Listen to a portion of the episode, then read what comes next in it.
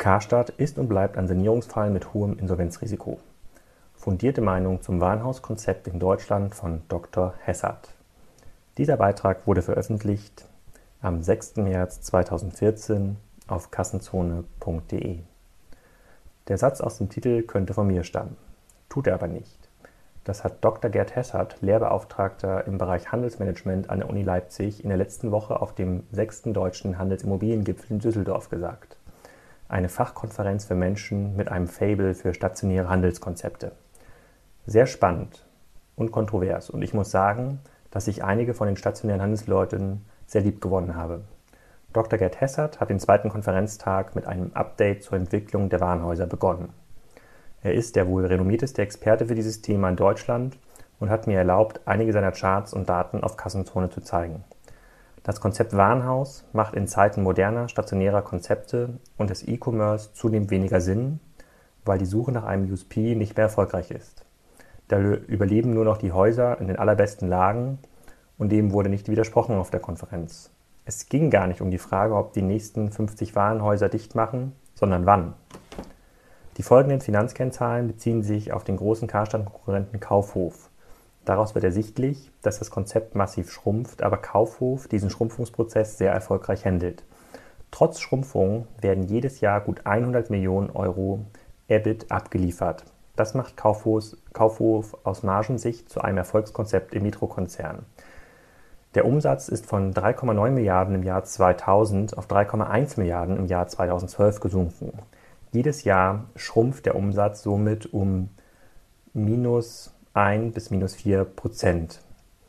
Der EBIT liegt aber sehr stabil zwischen 60 und 150 Millionen Euro jedes Jahr.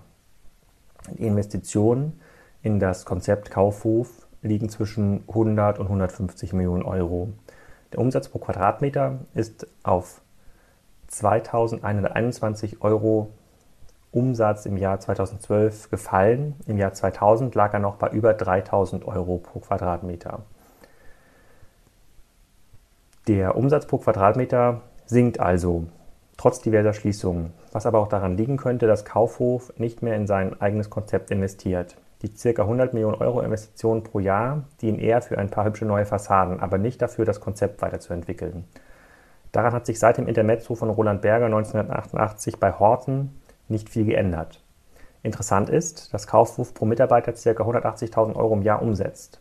Amazon kommt nach meinen Berechnungen aktuell auch nicht über 500.000 Euro im Jahr. Das wird sich dann Kiva, dem automatischen Lagersystem, wohl bald ändern. Für Kaufhof sieht Dr. Hessert dieses Wachstumspotenzial nicht. Auch der Onlinehandel ist keine Rettung. Zwar wächst der Umsatz in den ersten neun Monaten 2013 des Online-Shops von Kaufhof auf 24 Millionen Euro. Das sind plus 139 Prozent zum Vorjahr. Aber das Niveau bleibt klein.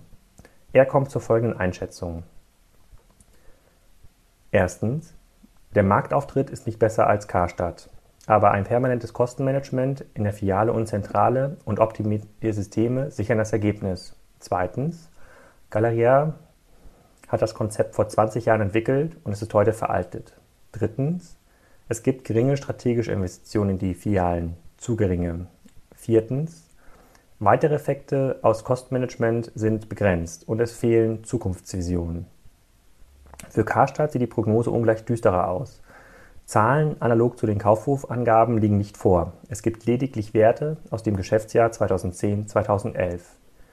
Dr. Hessert nennt folgende Daten. Erstens, der Karstadt-Umsatz im Quartal 1 im Geschäftsjahr 2013/2014 ist 2% gesunken im Vergleich zum Vorquartal aus dem Vorjahr. Zweitens, die Karstadt Sports GmbH hat im Geschäftsjahr 2011/2012 mit 27 Milliarden Filialen einen Umsatz von 247 Millionen Euro erwirtschaftet und einen Jahresfehlbetrag von minus 10 Millionen. Drittens, der Karstadt Online-Umsatz ist auch um minus 0,6 Prozent gesunken auf Quartalsbasis Q1 zum Vorjahr. Viertens, auch dort sind keine Profitabilitäten, zu erwarten in 2014 und der neue CEO steht vor unlösbaren Aufgaben. Grundsätzlich sieht Hessert aber eine Zukunft für das Konzept Warenhaus, wenn Folgendes umgesetzt wird. Der Veränderungsprozess muss heute umfassend sein. Es darf nur noch ein Unternehmen geben also nicht mehr zwei, wie heute Kaufhof und Karstadt. Es dürfen maximal 15 Premiumhäuser bleiben und 25 Cityhäuser, was bedeuten würde, dass fast 60 Cityhäuser schließen müsste. Es dürfte keine Doppelstandorte mehr geben pro Ort und ein deutlich besseres Multichannel-Konzept. Im Grunde genommen ist das nur eine Schrumpfkur. Ich selbst sehe das kritisch, weil am Ende immer noch ein USP für den Endkunden fehlt. Es reicht nicht mehr aus, sich nur noch auf die gute Lage zu verlassen. Die Innenstadt stirbt ohnehin aus, wie ich in einem Artikel vor kurzem erklärt habe, wenn sich nichts grundlegend ändert. Es war wirklich spannend, die Diskussion zur Zukunft der Warenhäuser mit den direkt betroffenen Personen und involvierten Personen zu verfolgen.